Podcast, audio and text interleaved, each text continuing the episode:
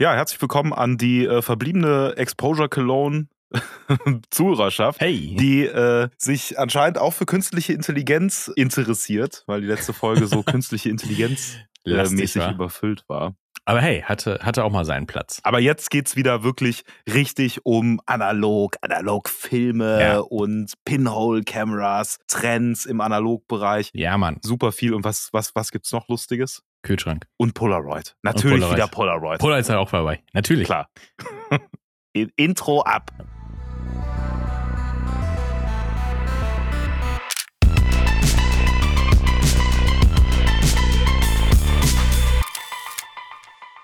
Yes. Und damit herzlich willkommen zu einer neuen Folge Exposure Cologne.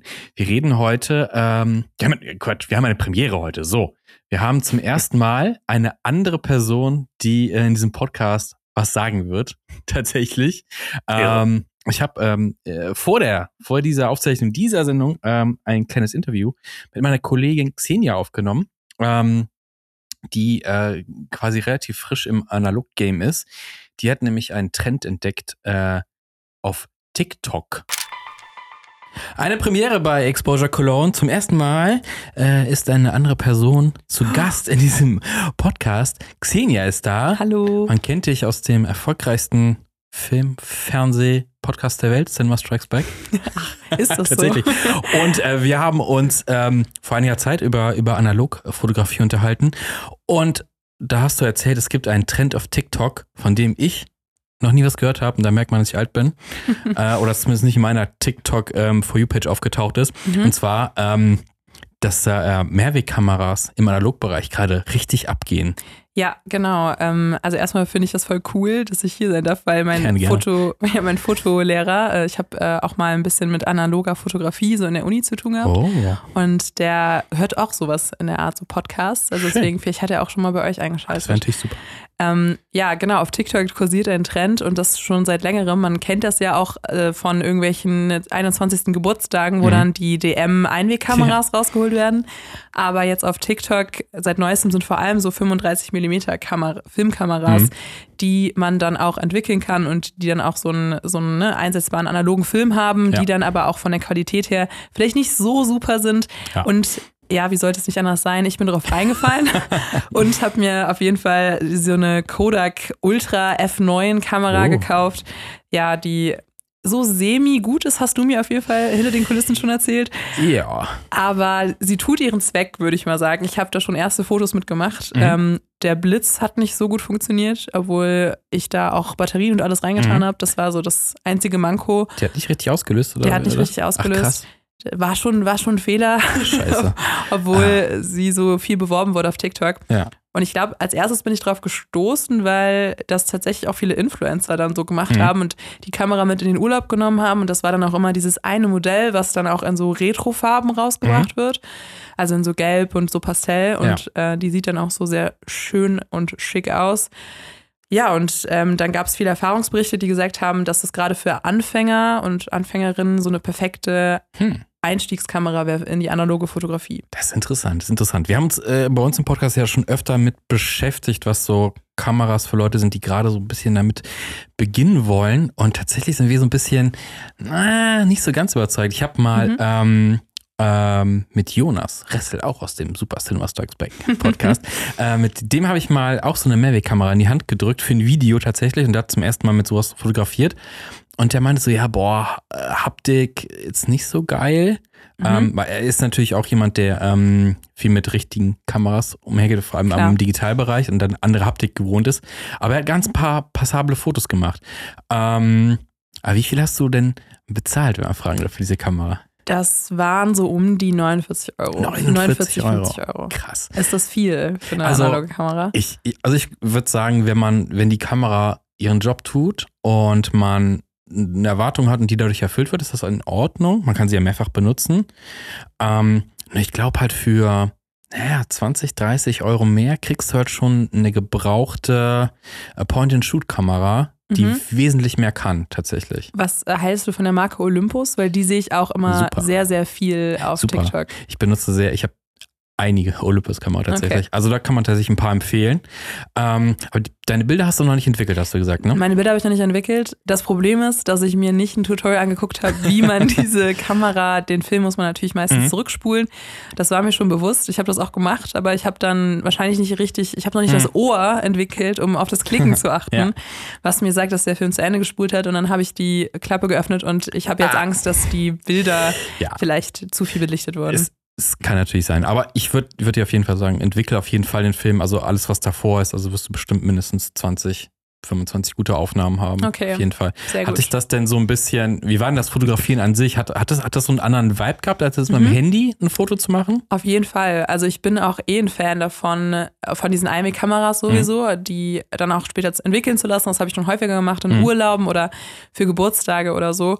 Und das hatte man ganz anderes Art von Gefühl der Vorfreude, auch darauf mhm. zu warten und nicht zu wissen, okay, was ist wirklich jetzt aus den Fotos geworden. Ja. Und die Bilder an sich sind auch einzigartiger, weil es mhm. die dann jetzt einmal nicht in fünffacher Ausführung gibt mhm. und man sich dann einen ganz, ganz langen Weg gehen muss, um davon irgendwie einen mhm. Abzug mhm. zu erstellen oder so. Oder die zu digitalisieren, das gibt es ja dann doch meistens auch in Drogeriemärkten, ja. die Möglichkeit, das dann auch noch auf CD oder so zu bringen, ja, richtig, das richtig boomerig. Ja, genau, ja. so ein ausgestorbenes Medium ja sowieso ist. Ähm, nee, aber total. Also ich bin da schon ein großer Fan von und ich kann mir auch vorstellen, dass ich die Kamera, ob sie jetzt vielleicht auch ein bisschen zu teuer ist für ja. Ne, das, was es tut, auch weiter benutzen werde. Ja, aber ich, ich denke mal, wenn du jetzt die noch ein paar Mal benutzen wirst und sowas, ich glaube dann, wenn du nur Spaß hattest, sind 50 Euro dann auch okay. Äh, weißt du zufällig, was du für einen Film geladen hattest? Äh, das war ein ganz normaler, glaube ich, so Kodak-Film auch. Ein Kodak. Wahrscheinlich ein Gold. Gold? Ja, ja, Gold. genau. Ja, der ja. Klassiker. Sei froh, dass du noch welchen bekommen hast. Aber ich würde sagen, du stehst nämlich gerade irgendwie so ganz, ganz am Rand eines Rabbit Holes, wo du schon gesagt ich hast, merk's. Entwicklung, Entwicklung. Ich dachte so, ja, ja, ja, da könnten wir sehr viel, sehr viel zu sagen. Nee, aber cool. Ähm, und Dankeschön für den, für den, für den kurzen Einblick in die Welt der Generation Z und analoge Fotografie. ja, wer weiß, vielleicht falle ich an dieses Rabbit Hole, ja. dann kann ich ja nochmal wiederkommen, wenn ich ja, gerne, ähm, nochmal ein paar Tipps brauche. Gerne, wir können auch gerne nochmal sprechen, wenn deine Fotos dann entwickelt worden sind. Ja. Dann können wir gerne weiter gucken. Cool. Super. Dankeschön. Ja, danke dir. Ja, Julian. Ja, das, äh, das, das war ja spannend. Also ich äh, habe es noch nicht gehört, aber ich äh, gehe mal davon aus, dass das äh, so war. Hast, hast du eine Mehrwegkamera? Hast du so, hast du so einen Kracher zu Hause rumliegen? Mehrwegkamera. Was, ja. Also, nee, sonst kommt, das kostet viel zu wenig Geld, das hast, sowas hast du nicht, ne? Was ist, was ist eigentlich die Klassifizierung von Mehrwegkamera? Äh, Plastik, günstig, aber du kannst den Film wechseln. Ist nicht wie so eine Einwegkamera, die du einfach dann komplett wegschmeißt. Ah, also, okay. Es gibt ja von Ilford welche, ne? Kodak, wie gerade eben schon erwähnt, gibt es und noch ein paar andere Hersteller, glaube ich auch. Aber Ilford und Kodak sind die, die mir einfallen. Äh, Lomography hat auch welche, ja. Nee, hab ich nicht. Hast du nee. nicht, hast du nicht. Also ich hatte mal, nee, das waren alles äh, Einwegkameras. Ich hatte mal so eine oh. ganz, ganz alte äh, Einwegkamera, ja. die aus so einem Auto halt war. Ne? So eine. Ah, so, äh, so eine, was man früher benutzt hat, wenn man Unfall hatte, genau, da gab es keine Handys, da hat man Fotos mitgemacht. Sowas. Ne? Genau. Ja, ja, genau. genau. Und bei meinem letzten Unfall habe ich die dann benutzt. Nein, aber die, aber das ist, die, da kann man den Film halt nicht wechseln. Also auch alles Einweg. Meinst du, gibt es irgendwann noch so ein Lager, ähm, wo die ganzen unverkauften Auto-Einwegkameras sind? Weil da ist teurer Film drin.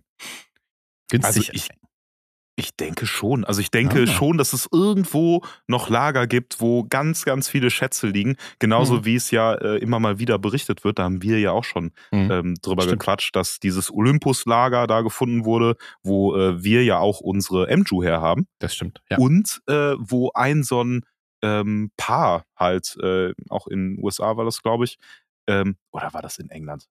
Ich glaube, USA, auf jeden Fall. Ja, viele Kameras auf, gefunden hat, ja, ja. Ja, in so einem. Krass. Also ich glaube, da, da, da wartet mhm. noch ganz viel auf Dachböden und in irgendwelchen, wie heißt denn das, in diesen mietbaren Stores, äh, Stores. Storage, ja, Lager, Lagerräume sind das. Lagerräume.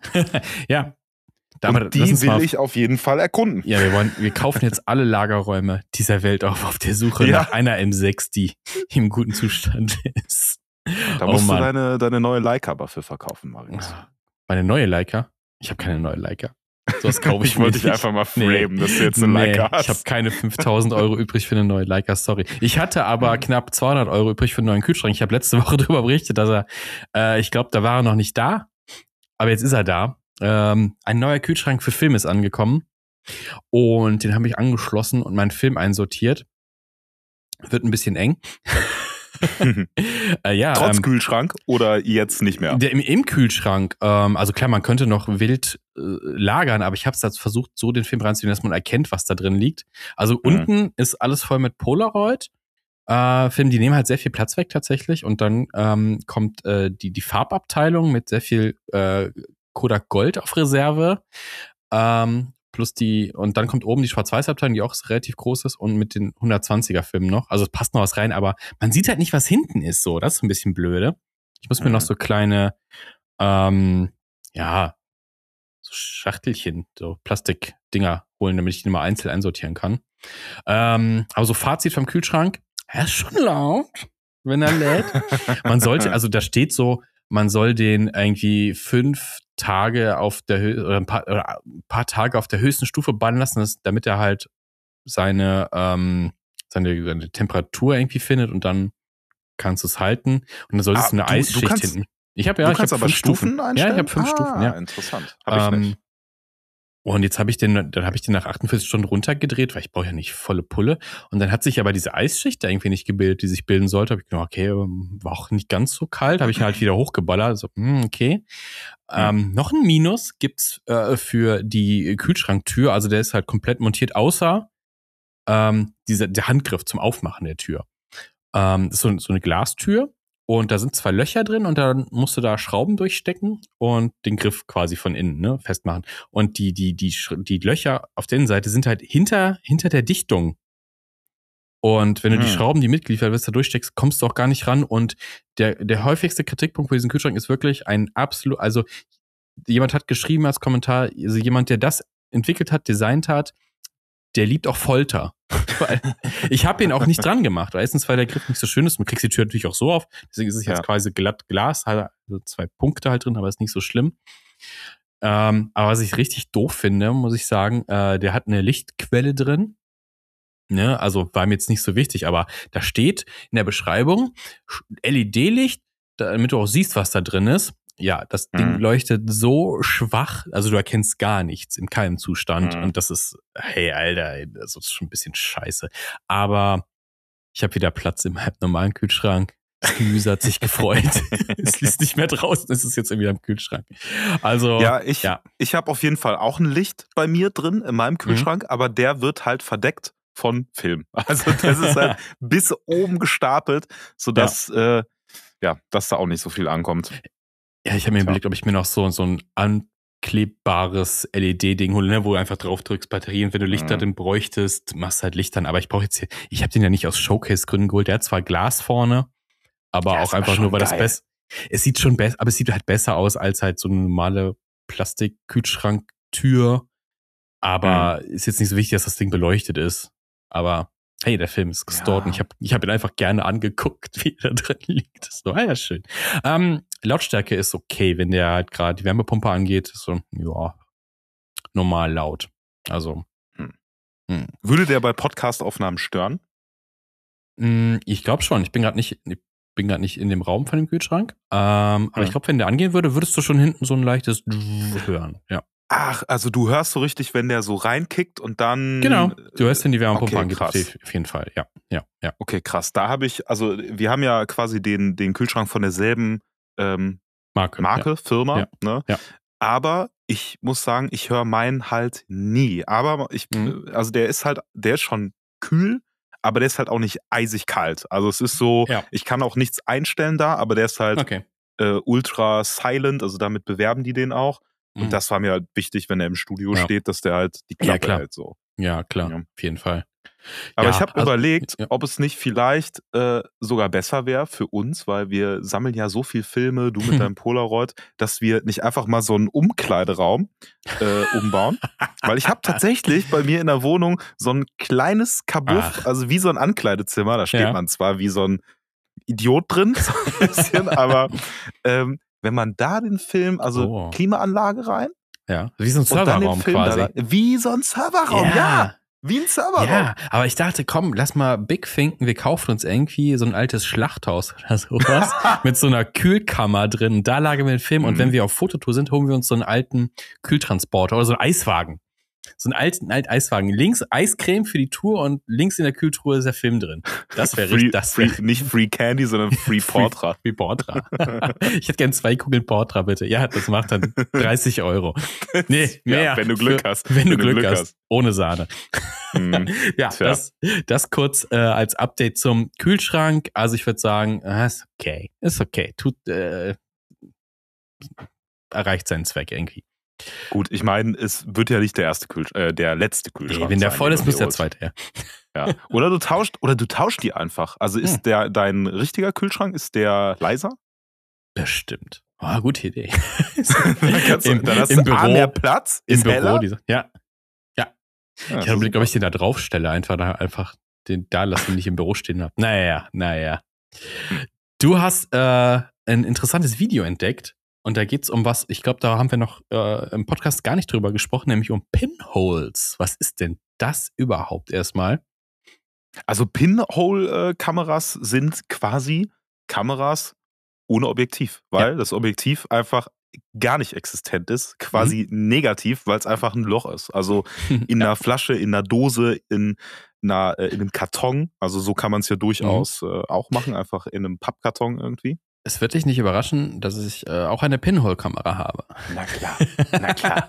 Aber so ein hab, Bauset oder nee, selber? Nee, nee, nee, kleine, also es gibt die, die tatsächlich äh, in so, man kann sich so welche aus, aus Holz selber bauen. Tatsächlich gibt es, wie gesagt, hast so Kits für, aber auch aus Plastik. Nee, mhm. ich habe ähm, mir mal äh, so eine Diana-Kamera von Lomography geholt.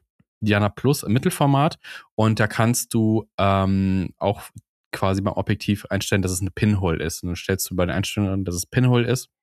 Hm. Entsprechend klein ist halt dann die Öffnung. Und ich meine, das wäre so das Prinzip Kamera Obscura. Licht fällt, mhm. fällt ähm, durch das Loch und spiegelt sich ähm, auf der anderen Seite, auf einer Fläche wieder. Äh, kann man sogar in Natur erleben. Äh, eine Freundin von mir, die hat das in ihrem in, äh, in einem Zimmer bei sich.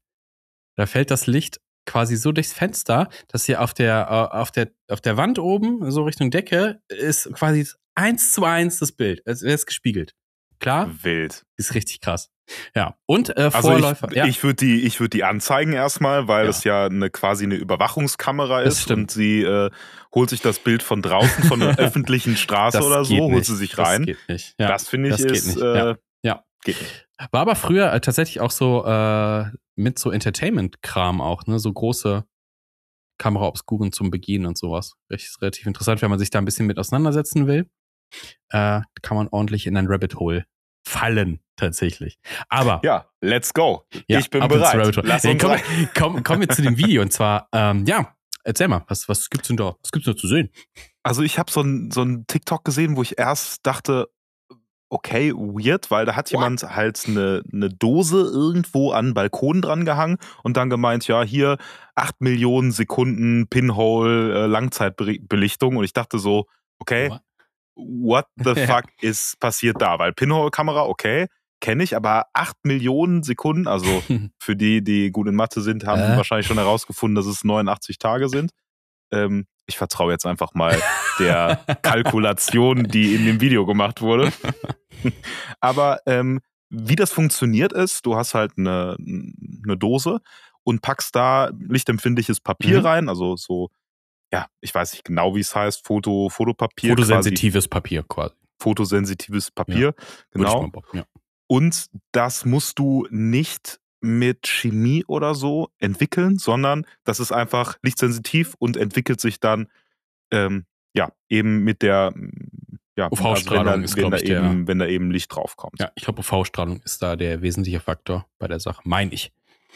Ja, und das Ding ist, man muss auch, ähm, also die hat es dann da 89 Tage äh, hängen gehabt mhm. und ähm, du siehst dann halt wirklich in diesem Bild, ähm, wie so die Sonne aufgeht mhm. und untergeht. Also diese ganzen Streifen und äh, Bewegungen sieht super freaky aus und du musst es halt, wenn du es halt rausnimmst, direkt scannen, weil es sonst halt mhm. ja super schnell an ähm, Intensität, mhm. Kontrast verliert.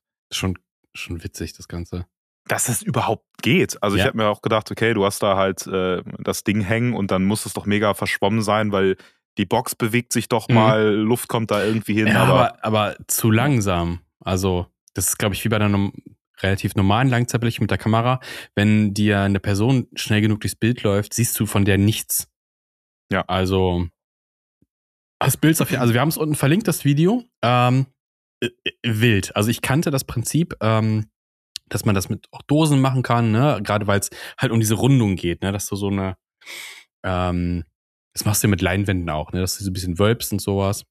Hm. Uh, dass du durch dieses kleine Pinhole einfach größere Fläche auch abbilden kannst. Uh, super interessant, das wusste ich, aber so lang, glaube ich, habe ich das noch nicht gesehen. Also 89 Tage Uiuiui, und das Bild war wild. Also das ist, das sieht echt fancy aus. Hat mich so ein bisschen an so Astrofotografie erinnert, ne? wenn du dann halt so diese mhm. äh, Sternwanderung äh, mit drin hast, oder Mondwanderung oder Satelliten mit drin hast. Ne? Gibt's ja diese, diese Verlauf, wie heißt denn das? Verlaufsstreifen, Bewegungsmuster, ne? Also die Bewegungsmuster ja, der die Sonne typischen genau. Langzeitbelichtungseffekte, genau. die man dann so kriegt, ne? Genau. Ich fand's aber, ähm, also man kann jetzt nicht damit rechnen, dass es ein super krass äh, gut aufgelöstes äh, Foto nee. ist mit super viel Farbintensität. Da nee. äh, muss man schon irgendwie äh, ähm, gucken. Ja, es ist ja. super arzi. Ja. Ähm, und man muss schon in der Nachbearbeitung die Kontraste ordentlich hochziehen, die Farben nochmal so ein bisschen ausgleichen, mhm. dass es halt passt, ähm, wenn man denn mit Farbe ähm, das Ganze macht. Aber es ist einfach irgendwie, äh, irgendwie einfach interessant, dass man das halt machen kann. Da ist Fall. ein Stück Papier hängt da, ja. äh, ohne Strom, ohne irgendwas und das für äh, so einen langen Zeitraum, das schon, das schon ist, Das ist mal so richtige Entschleunigung des ganzen Prozesses. Also ja. da, ich glaube, für Leute, die das machen, die lachen über unser Eins, wenn wir drei Tage auf unsere Scans beziehungsweise Negativentwicklung warten oder sowas, da lachen die drüber. Die hängen dann nämlich noch 86 Tage. mit ihren ja, also Kameras. Ich, ich habe mich jetzt auch entschieden, nur noch Fotos so zu machen. Ja. Tatsächlich. Das nächste Bild von mir auf Instagram gibt es deswegen erst in 90 Tagen. Ich wüsste gern, ich wüsste gern, ob es ähm, ein Limit gibt. Also wenn man sagt, ne, also warum sind es jetzt zum Beispiel 89 Tage? Gibt es mhm. irgendwie ähm, einen Zeitraum, wo, keine Ahnung, kann man das übersättigen oder sowas? Also ich meine, ne, Ding wäre natürlich, ich hänge das Ding jetzt wirklich mal irgendwie zwei Jahre auf oder was weiß ich. Ja, ich glaube, äh, da muss man Eigentlich schon gucken. Dann, das ich, ich glaube, glaube ich auch nicht, weiß ich nicht.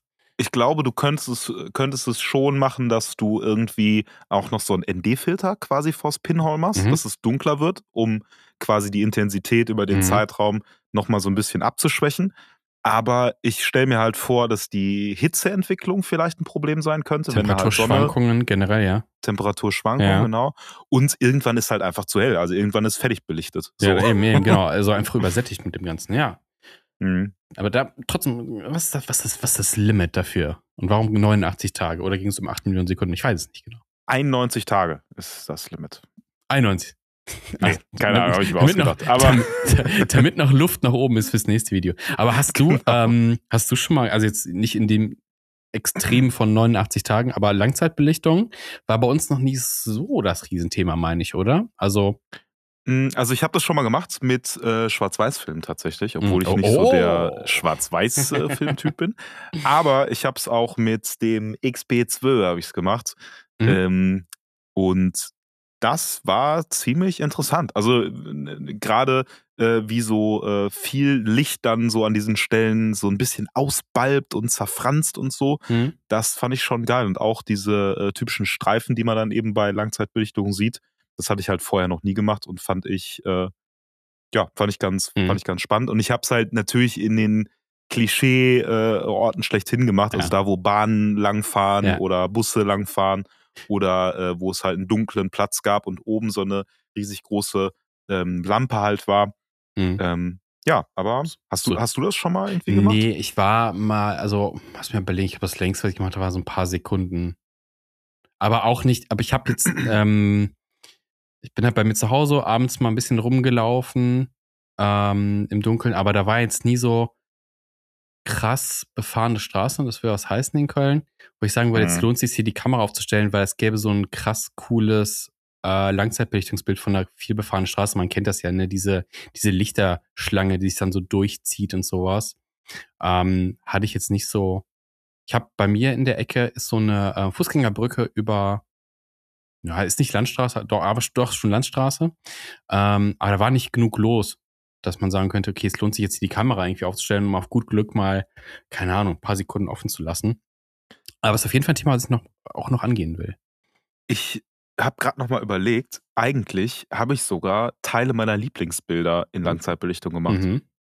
Aber tatsächlich auch nur dann so eine Sekunde oder so. Mhm. Ähm, und das sind zum Beispiel Porträts. Ich habe einen äh, Kollegen, der auf Madeira wohnt. Mhm. Äh, da, von dem hatte ich ein Porträt gemacht. Wir waren halt abends raus und ich hatte mit der äh, Contax ein Foto von ihm gemacht.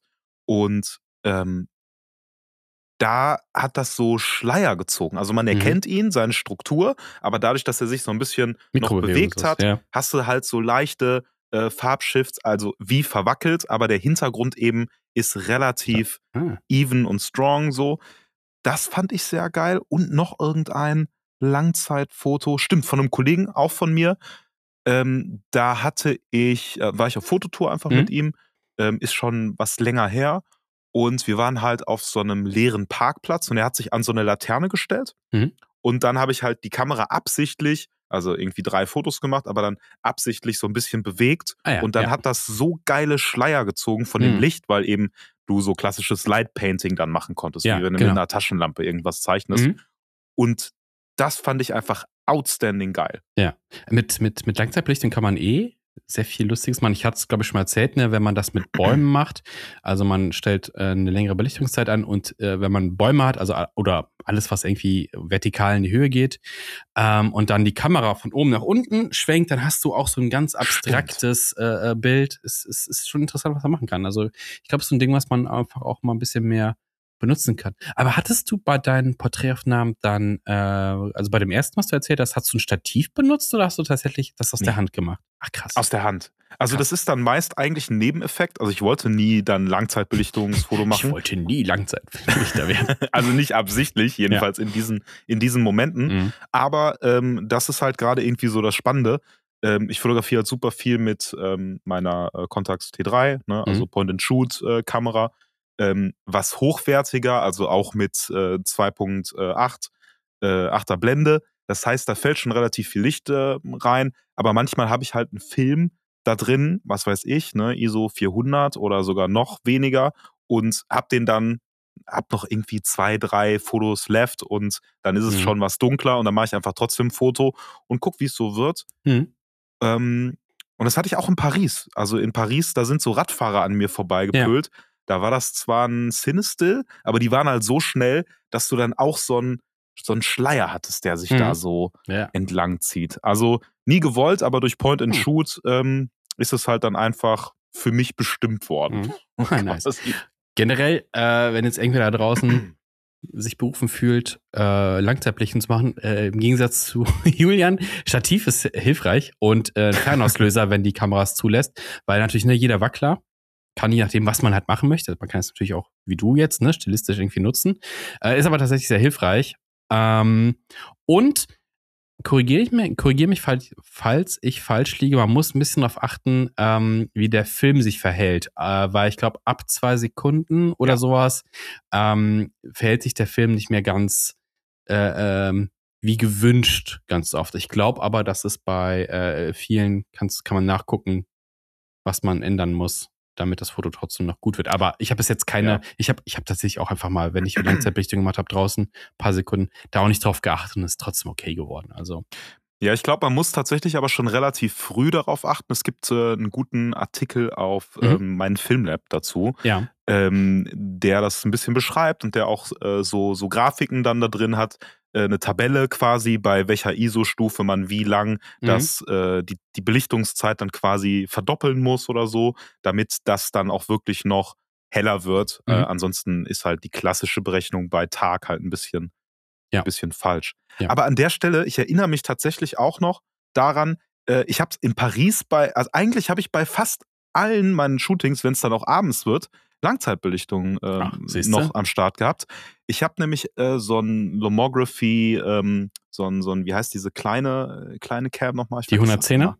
Die Pocket Cam? 110er Pocket Cam Ja. mit so einem äh, Tiger. Lomography Tiger Tiger, 200 äh, Film. Ja. Und da habe ich den Eiffelturm fotografiert.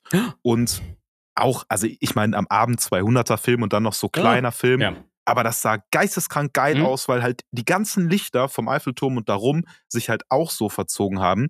Deswegen, also ich würde dir schon zustimmen, äh, dass äh, wenn du halt einen, ähm, Stativ benutzt, ist das in einigen Cases mit Sicherheit sinnvoll, wenn du halt alles andere statisch und scharf haben willst. Aber auch gerne einfach mal so ausprobieren. Ja, ne? Weil dann Fall. hast du wirklich alles so ein bisschen, genau. bisschen bewegt. Es, es, ist halt die alte Regel, ne? Es gibt die Regeln, wie man eine Langzeitbelichtung macht und wenn du weißt, was es macht, kannst du sie auch brechen und ein bisschen experimentieren. Also. Ja. Ich mach's, ich brech's einfach direkt, einfach ohne direkt, zu wissen, komm. was es macht. Zack, gebrochen. Ab geht's, ab geht's. Aber will ich auch, will ich, will ich auch nochmal machen. Also ja. diese, dieses Stativding, das habe ich tatsächlich bei den Schwarz-Weiß da hatte ich gar nicht drauf geantwortet gehabt, so verzettelt. Aber das habe ich bei den, bei den Schwarz-Weiß-Bildern habe ich das gemacht. Mhm. Da habe ich es wirklich hingestellt und da war das Resultat dann auch wirklich so eben mit diesen Streifen, die sich ja. gezogen haben. Man, man könnte ja auch, ähm, weil du ja eben meintest, ne, Hintergrund ist quasi statisch, aber vorne ist ja ein bisschen Bewegung drin. Man könnte das ja auch irgendwie umdrehen. Mhm. Äh, Gibt es natürlich auch, ne, ganz klassisch, äh, auch, auch im Videobereich ja ganz oft, eine Person steht irgendwie da, und die ganzen Personen drumherum im Zeitraffer quasi bewegen sich. Aber man könnte ja auch den Hintergrund irgendwie äh, animieren. Ja. Äh, ne? Keine Ahnung. Wie so eine, wie so eine Snorri-Cam. Also du ja. könntest entweder eine Kamera an jemandem dran montieren, mhm. der sich dann so ein bisschen bewegt nach rechts ja, und links. Zum Beispiel, ja. Oder, also ein Drehteller theoretisch, jemand mhm. steht da mhm. drauf, du mountest oh. die Kamera. Oder du machst einfach ein Polaroid-Foto und machst dann mit so einem kleinen Stick das an eine 35 mm Cam irgendwie mhm. und dann äh, hast du vielleicht sogar mit dem Cinestill das machst mhm. du das Bild und dann hast du überall so kleine Lightbulbs ja. und drehst die Kamera auch so. Das müssen wir rausschneiden, ja, weil das will ich machen. Nee, kennst du, kennst du, ähm, hat man ja auch äh, öfter mal gemacht, wenn du irgendwie früher eine Autofahrszene gemacht hast und dann hast du, oder äh, äh Hauptsache irgendwas im Movement, aber du kannst dich nicht bewegen und dann hast du quasi dein, ist ja nicht, der ist schon dein Hintergrund, also auf zwei Rollen und wickelst ihn von der einen zur anderen Rolle die ganze Zeit auf. So richtig oldschool. Das könnte ja. natürlich auch irgendwie bringen. Das ist voll geil, ne? Also ja. ich habe jetzt noch äh, ein paar Sachen gesehen, also wie das heutzutage gemacht wird, ist einfach geisteskrank, weil du halt so hm. LED-Wände hast. Ja. Oben drüber, an den Seiten Man und dass du wirklich aber. auf dem kompletten Auto ja, ja. wenn es also bei Auto richtig gut ja. gemacht ist.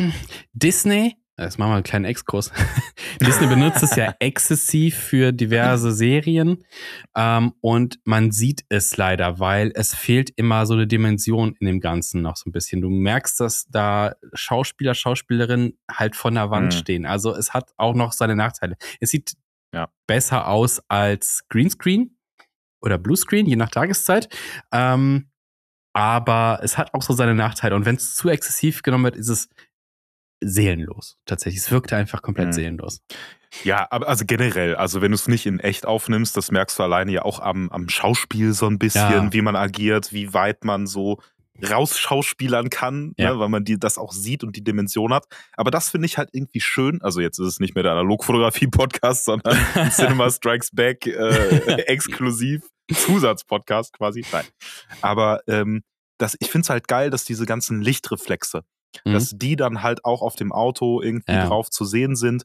Und wenn du so Detail-Shots machst mhm. und auch wenn es darum geht, einfach nur ein Auto abzufilmen für eine Commercial mhm. und dann auch nochmal ein bisschen aufcleanen kannst, dann finde ich das schon echt, mhm. echt ganz geil. Jetzt hätte ich auch irgendwie Bock, es mal auszuprobieren, halt wirklich ein Shooting vor einer, so einer LED-Wand zu machen. Ähm, äh, äh, äh irgendein Filmstudio hat's. Babelsberg. Ja, ich habe ich habe einen Kontakt äh, bekommen, oh. um das hier in Köln machen zu können. Oh, Köln, ähm, ja, können auch mit kleinen, aber ich glaube, Babelsberg hat für diese äh, Netflix-Serie 1899 wurde mhm. extra eine gebaut und die, ähm, ich weiß gar nicht, welche Falle das ist. Äh, auf jeden Fall kannst du es untermieten. Habe ich auch einen Kontakt zu. Haha. hm, wild. Ja, in München, in München gibt es die äh, größte, äh, nicht, nicht die größte, aber ich glaube, die waren so mit die bekanntesten und ersten, ähm, die? die so ein Studio hm. haben. Ich weiß gerade auch nicht, wie es heißt, äh, fällt mir jetzt gar nicht ein. Hm. Aber ähm, das ist halt geisteskrank. Da kannst du halt auch mit der hm. Unreal Engine dann die ja, ganzen Sachen Echtzeit halt äh, zusammenbasteln. Super witzig, ja. Also es steckt, nenn es, nenn es mal so, steckt noch so ein bisschen in den Kinderschuhen, um es wirklich perfekt zu machen, dass du es halt nicht wirklich immer siehst. Und man sollte es nicht 100% einsetzen, aber ich glaube, für den Fotobereich könnte es auch relativ interessant werden. Ne? Also ich glaube, ja, ja. gerade. Gerade das und auch, also ich meine, wenn du mit äh, Film fotografierst und hast dann einfach einen lichtstarken Hintergrund, mhm. der einfach, oh. also, ne, dass du halt mhm. äh, nicht irgendwie in den dunklen, äh, dunklen Part so abkackst, sondern dass es halt kein richtiges ja. Schwarz-Schwarz ist, sondern das noch ein bisschen mhm. äh, boostet so. Könnte ich mir auch spannend vorstellen. Oder wenn du von hinten einfach auf eine Person ein Motiv drauf gibst, was so mhm. komplett überstrahlt ist, dann könnte das auch ein, ja. irgendwie einen interessanten Effekt haben. Schon fast wie so eine Fotomontage ja. wirken, wenn du dann ein Porträt aufnimmst. Ja. Ich meine, ist ja auch so Lifehack für zu Hause, wenn man einen relativ großen Monitor hat oder einen Fernseher, entsprechende Größe, sich da irgendwie einen coolen Hintergrund drauf zu werfen und das quasi, je nachdem, was man macht, ob er jetzt Foto ist oder also Videos, kann man das auch als Hintergrund benutzen. Das ist auch schon Step up manchmal, je nachdem, was man macht. Also man kann da auch wilde Sachen mitmachen, weil, wie du auch schon gesagt hast, ne, das Licht fällt ja dann auch so auf dein Gesicht, je nachdem, was das für ein Hintergrund ist. Und wenn man so jetzt keine fotorealistischen Hintergründe nimmt, sondern irgendwas Abstraktes, hm. bunte Linien, bunte Felder, bunte Bubbles, was weiß ich, kann man damit auch schon experimentieren und äh, ein paar Sachen machen, definitiv. Ich, ich fand das ziemlich geil. Also, und dann äh, müssen wir mal einen Strich machen, um wieder zurück zum Analogfotografie-Podcast von Ey, man kann das alles mit Analogfotokram äh, machen. genau. Aber was ich, was ich ganz interessant fand, ähm, war ein YouTuber, der hat sich halt ein Studio gebaut mhm. und hat halt in sein Set-Design drei große Fernseher mit eingebaut mhm. und hat die halt ähm, miteinander connected, dass die drei Fernseher quasi zu einem werden. Mhm. Dazwischen mhm. aber schon noch so streben, wie als wäre das ein Fenster. Ah ja, als ja. ein großes Fenster hat dann da noch so Vorhänge an den Seiten hingehangen, noch so ein Blumending äh, und so. Und das sah über sick aus. Und mhm. mir ist es auch im ersten Moment gar nicht aufgefallen, weil es gar nicht im Fokus des Bildes steht, sondern nur so, ja, ja, das ist halt ein Fenster. Mhm. Und das fand ich wild. Also einfach auch für, für, für einen YouTube-Kanal so viel ja. Aufwand dann ja. da reinzupacken. das ist cool. Ähm, das ist definitiv cool. Ja, man kann eh mit Monitoren sehr viel äh, rumtricksen, ist auch in, im Film ja oft gemacht worden. Ne, du, nimmst ein, du hast ein Set gebaut mit Modellen und sowas in kleinen Maßstab und dann kannst du quasi, ähm, das Beispiel ist äh, äh, Total Recall, mit Arnold Schwarzenegger, spielt auf dem Mars und da gibt es so eine Szene, fährt er mit der Bahn auf dem Mars und das ist alles Modell. Man sieht ihn aber da drin stehen in der Bahn. Ja, das haben sie genommen, einfach einen Monitor da reingestellt hinter in das Modell. Mhm. Das ist so aus, als wenn er gerade in der Bahn steht und es funktioniert. Und das ist geil. Ist so easy. Man kann es halt heute mit dem Handy überall machen, ne? Hol dir ein kleines Modell, film irgendwas und kannst dich in Miniatur, hast dich da reingebaut, musst gar nicht digital so viel rumtricksen. Easy going, Voll. vielleicht für Fotografie auch irgendwie was. So, Wieder zurück zu kommen Fotografie. Wir, kommen wir äh, ähm, zu zwei Neuerungen. Äh, diese Woche ging es ab im Analog-Filmbereich. Und zwar haben zwei Firmen gleich zwei neue, jeweils einen Film, also zwei insgesamt, Filme auf den Markt geschmissen, was mich sehr gefreut hat, denn ich bin Fan von beiden. Und zwar zum einen hat äh, Polaroid äh, einen neuen Film rauf, rausgebracht, einen experimentellen Film, und der heißt Reclaimed Blue. Und ähm, da gibt es ein interessantes Video zu von In an Instant. Das ist ein äh, sehr cooler Kanal von einem Dude aus Brooklyn, der da auch ähm, äh, Teil eines, eines, eines Filmlabors ist und Filmshop, äh, Kamerashop auch ist. Alles sehr cool. Und sein Kanal ist eh geil, was so Instant-Kamerakram angeht. Ähm, und der war in den Niederlanden äh, zu besuchen. Man kann so ein bisschen sehen, wie dieser Film entstanden ist. Und zwar erfährt man da, äh, dass Polaroid natürlich die ganze Zeit experimentiert, um den Film besser zu machen. Ähm, denn nochmal kurzer Exkurs: Polaroid ist 2004 pleite gegangen. Alle Fabriken wurden geschlossen. Die letzte wurde aufgekauft. Pipapup. Problem: der Film muss neu erfunden werden, weil viele Chemikalien sind nicht mehr verfügbar oder teilweise auch verboten und die mussten quasi es neu erfinden. Das heißt, der Film, den es auch gibt, ist nicht auf dem Niveau, wie er früher einmal war. Und es ist super komplex und die sind die ganze Zeit nach dem Experimentieren, wie sie den Film besser machen können, dass der schneller entwickelt, dass der stabiler wird, dass die Farben besser werden. Aber kleine ja. Zwischenfrage. Mhm.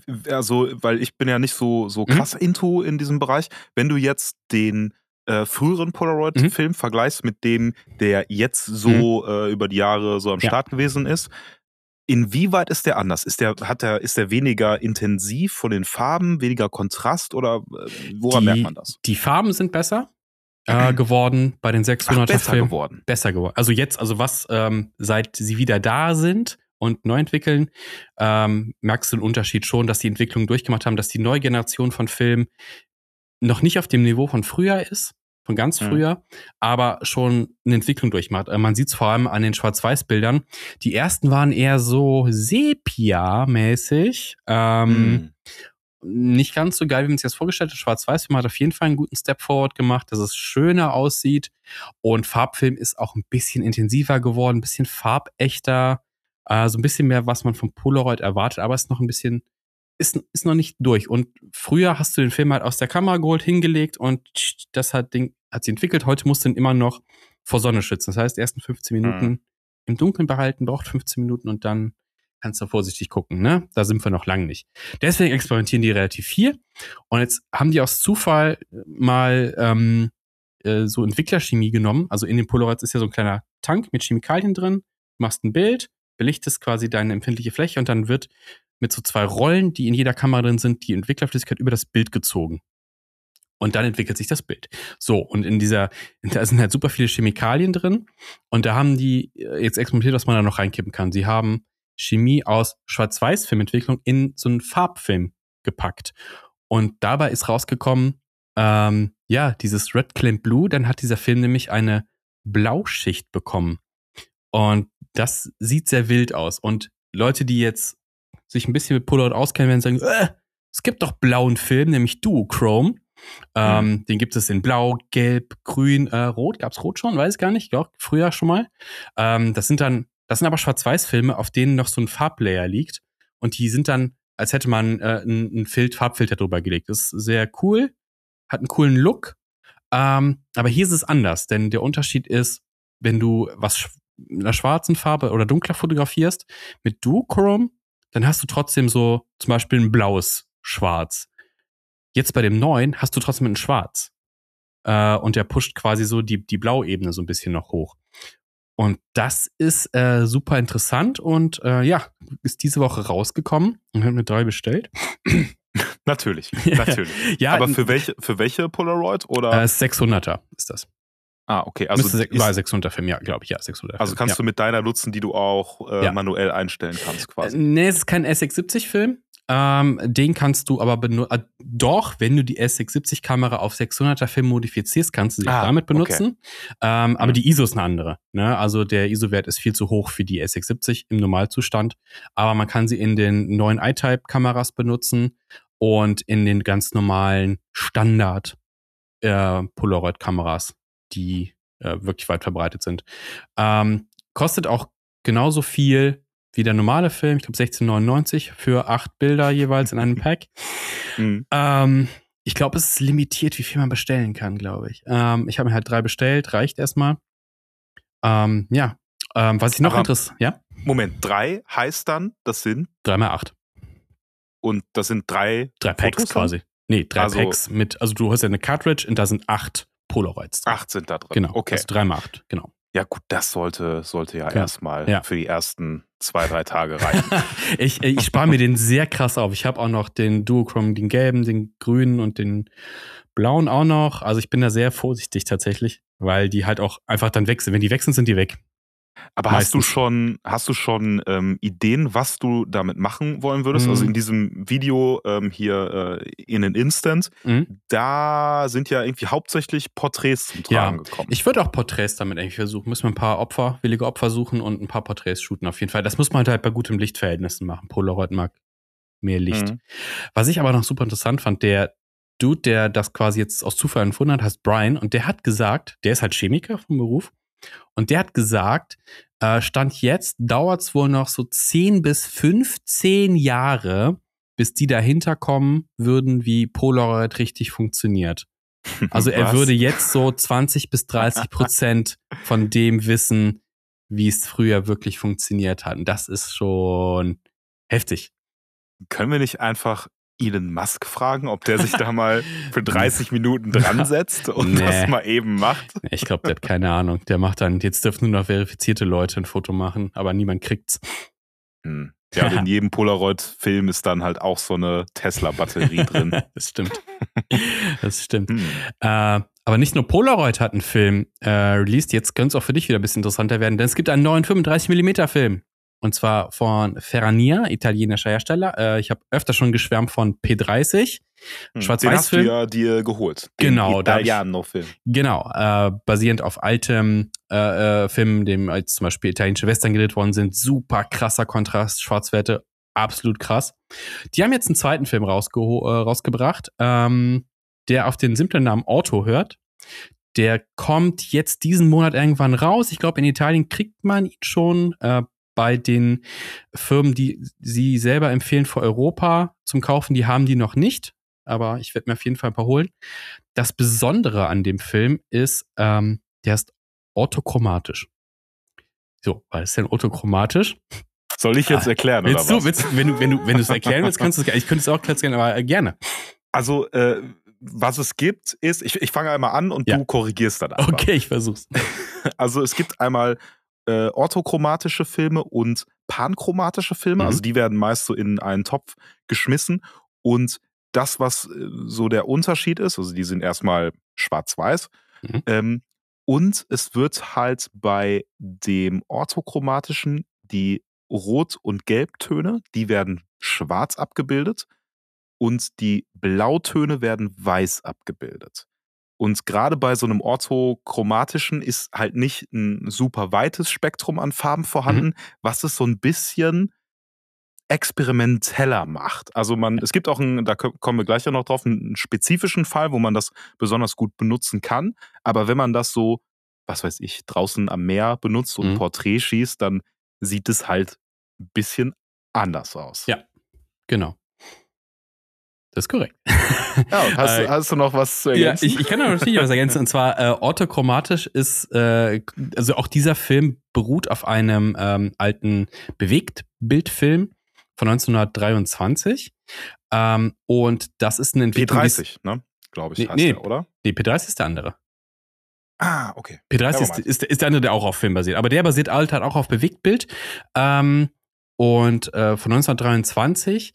Ähm, und das ist quasi eine Entwicklung, die vor diesem panchromatischen Film stattgefunden hat. Also so bis Mitte 20er, Ende 20er hat man diese ganzen orthochromatischen Filme gehabt, weil man nichts anderes hatte einfach. Man hat Filmmaterial gehabt und es hat, hat halt diese Eigenschaften gehabt, man hat weiter geforscht und dann konnte man irgendwann panchromatisch äh, nutzen. Und äh, tatsächlich im Film hat das zur Folge gehabt, dass man Leute, das war natürlich alles schwarz-weiß, äh, hm. anders schminken musste, damit die ja, realistisch aussehen. Ne? Genau. Und es gibt unfassbar geile Filmtricks. Ich weiß, muss mich kurz nachdenken. Es gibt äh, Dr. Jekyll und Mr. Hyde, eine Verfilmung. Und ähm, Mr. Hyde hat man halt nicht gesehen, weil der Film den raus extrahiert hat. Ja, ja, ja, pass auf. Es gibt eine Transformation. Also die Story von Dr. Jekyll und Mr. Hyde ist ja klar, ne? Ist, ist bekannt, ne? Dr. Jekyll forscht an, mit einem Serum und verwandelt sich in Mr. Hyde. Es gibt eine Transformation äh, von diesem Film, äh, wo man sieht, wie er sich verwandelt und wirklich, wie sich sein Gesicht komplett verändert in der Szene. Und da ist kein Schnitt drin. Das passiert live. Was haben die gemacht? Die haben dem das eine Make-up in den einen Farben drauf gemacht und dann einfach die, das Licht verändert. Anderes Licht drauf geworfen, dass das andere Make-up ah. sichtbar ist. Ah. Unfassbar geil. Okay, das ist das natürlich insane. Also wenn du vor allem, also diese, äh, also du, das würdest du heutzutage in der Postproduktion machen. Ja. Gegebenenfalls. Ja, so. Ja. Aber dass du es früher wirklich so mit Lichtänderung und wirklich der Chemie der, des Filmes da so gearbeitet hast, mhm. finde ich, äh, find ich wild. Ja. Ich, ich suche es mal gerade für dich raus, damit du es ja so mal live sehen kannst. Es ist ja, weil ich äh, hab's also noch nicht gesehen, aber ja. ich meine mich an diese eine Szene irgendwie so grob erinnern zu können. Es ist auf jeden Fall, also es ist, ich habe, als ich das zum ersten Mal gesehen habe, dachte ich so, what the, what? Wie haben die das gemacht in ja, der genau, Zeit? Ja, genau. Wie, halt, ne? wie, wie ging das denn, bitteschön? Ja, und das, was halt äh, auch noch äh, interessant ist bei orthochromatisch, also auch irgendwie logisch, wenn man ein bisschen drüber nachdenkt, die ähm, Blautöne und Werte, die sind halt deutlich schneller ähm, overexposed und mhm. rote Töne, die ja auch in der Haut stecken, werden dadurch, also wenn man ein normalen Porträt damit macht, halt mhm. deutlich, deutlich dunkler. Und wenn ich jetzt ein Porträt draußen mache, also wirklich sage, okay, ich hole mir den Film, ich will das mal ausprobieren, dann hat das wirklich den Effekt, dass die Person, die vor einem dann steht, so tief schwarz ist, also wirklich die, äh, die, die Hauttöne so ein bisschen runterreguliert, wohingegen der Himmel komplett äh, mhm. overexposed sein ja, kann. Genau. Es hat halt super experimentellen Charakter. Ich bin super gespannt auf den Film. Ähm, und werde mir was bestellen. Ich weiß deswegen auch den Preis gerade nicht, was der so kosten wird. Also P30 kostet meine ich so 12, 13 Euro. Also es geht eigentlich noch für heutige Filmverhältnisse. Ähm, ich schätze mal, dass der auch so in dem, in dem äh, Bereich sein wird. Ja. Hm, ISO 50 während, übrigens, ISO 50. Und währenddessen habe ich hier nochmal reingeschaut in die Szene, die Transformationsszene. Genau, ich habe dir auch den Timecode mitgestellt, wie ein guter YouTuber das macht. Crazy. Und ja. äh, von wann ist dieser Film? Also auch mit 20er, glaube ich. Vor neun Jahren. Nee, 31, 31. 1931 ist der. Das ist schon wild. Ne? Hier also steht 2014. Also. also fast 100 Jahre alt, aber geil. Richtig Irre. gut, richtig gut. Ja. Aber jetzt habe ich noch eine Frage und mhm. zwar, dass, also was ich schon so herausgefunden habe, äh, panchromatische Filme, ähm, die rendern halt so ein bisschen das, was wir auch so sehen oder wie mhm. wir sehen würden, wenn wir, wenn man uns die Farbe wegnimmt und dann in Schwarz-Weiß. Ja. Also ein bisschen realistischer. Ja. Aber ist das dann ganz normaler Schwarz-Weiß-Film? Das ist oder gibt es da auch nochmal einen Unterschied? Das ist ganz normal Schwarz-Weiß-Film. Ähm, es gibt dann immer noch so, sagen wir mal, Spezialfilme, die in anderen Wellenbereichen sind. Also bekannt ist natürlich noch dann Infrarotfilm, Infrarot, der mhm. äh, das abbildet. Ähm, da gibt es auch ein paar auf dem Markt. Da muss man aber unterscheiden. Es gibt ein paar Oh, das hast du mir jetzt eiskalt erwischt. Es gibt ein paar, die sind echte Infrarotfilme. da muss auf den Spektralbereich gucken. Es gibt ein paar, die sind ähm, ich glaube, das heißt dann super panchromatisch oder sowas. Ähm, ich gucke immer auf den Spektralbereich immer, der immer Filme. Immer. So äh, also entscheide ich, was ich Also wenn, wenn, du Infrarot fotografieren willst, dann musst du auf jeden Fall das machen und du musst ähm, noch eine Linse äh, bzw. einen Filter davor halten. Also nicht einfach den Infrarotfilm einlegen und fotografieren, das klappt nicht. Also du wirst ein Bild hm. haben, aber es wird nicht Infrarot sein. Ähm, da muss man ein bisschen darauf achten, welchen Spektralbereich äh, der Film abdeckt, wenn man tatsächlich echten Infrarotfilm haben will. Ich glaube nämlich, dass der echte schon ein bisschen rarer ist. Also es gab früher definitiv mehr davon. Aber es ist super interessant auf jeden Fall. Also, mhm. ja. Eine Sache habe ich auf jeden Fall noch. Mhm. Ähm, und zwar zu dem äh, orthochromatischen äh, mhm. Film. Ähm, jetzt könnte man sagen, okay, das ist hier ein experimenteller Film, den kann man mal benutzen und sich mal angucken, wie mhm. das so aussieht und ein mhm. bisschen experimentieren mit Porträts und dergleichen. Was man damit aber besonders gut machen kann, äh, habe ich gelesen auf einem Blog, den ich gegebenenfalls auch verlinke. Hm. Ähm, da kannst du Zeichnungen mit reproduzieren. Also wenn du oh. eine Zeichnung damit abfotografierst, hat es eben den Vorteil, dass du äh, eine deutlich höhere Schärfe und hm. Detailgenauigkeit hast. Den Film halt, ähm, der hat halt eine bessere bessere Auflösung, ist für feinere Linien dann besser geacht, äh, geeignet. Hm. Und äh, am besten, wenn du das mit ähm, Glühlampenlicht machst und nicht mit ähm, Nee, Moment. Glühlampenlicht? Also auf jeden Fall nicht Tanks. mit äh, Außen, Außenlicht, Sonnenlicht. Kein UV-Licht, ähm, okay. Genau. Äh, und da äh, soll es ganz gute Ergebnisse geben. Also ist ja oft so, dass es so, so wissenschaftliche, mhm. äh, dass auch Film so, so einen wissenschaftlichen ähm, Nutzen noch ja. hat, wo man sagt, hier, der wird in, in Industrie verwendet oder so. Mhm. Jetzt vielleicht nicht mehr, aber ähm, das könnte ganz spannend sein. Es gibt ja auch so experimentellen Film zu kaufen, ne, der sagt hier, das ist so eigentlich äh, Überwachungsfilm oder das hier ist Mikrofilm für Dokumenten. Das könnte natürlich jetzt sein, ist natürlich jetzt ins Blau geraten, dass der halt auch autochromatisch ist.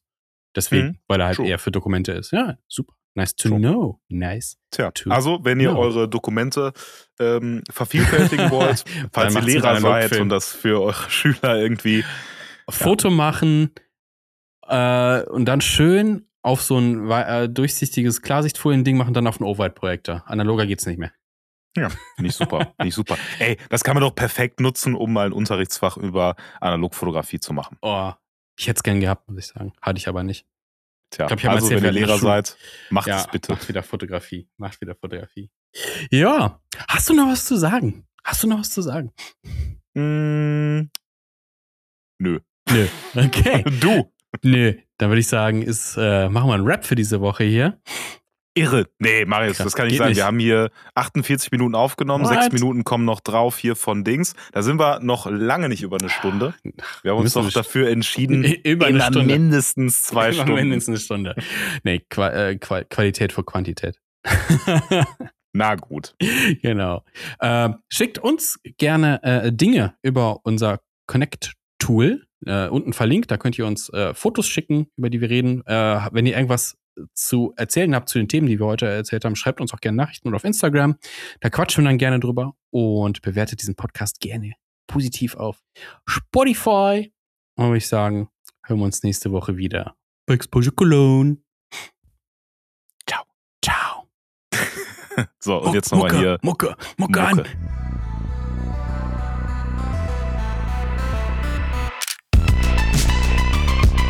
Yeah. Okay, ciao. Man könnte denken, dass dieses Yeah mit im Jingle ist, aber das rappe ich, rapp ich immer ein. Na gut.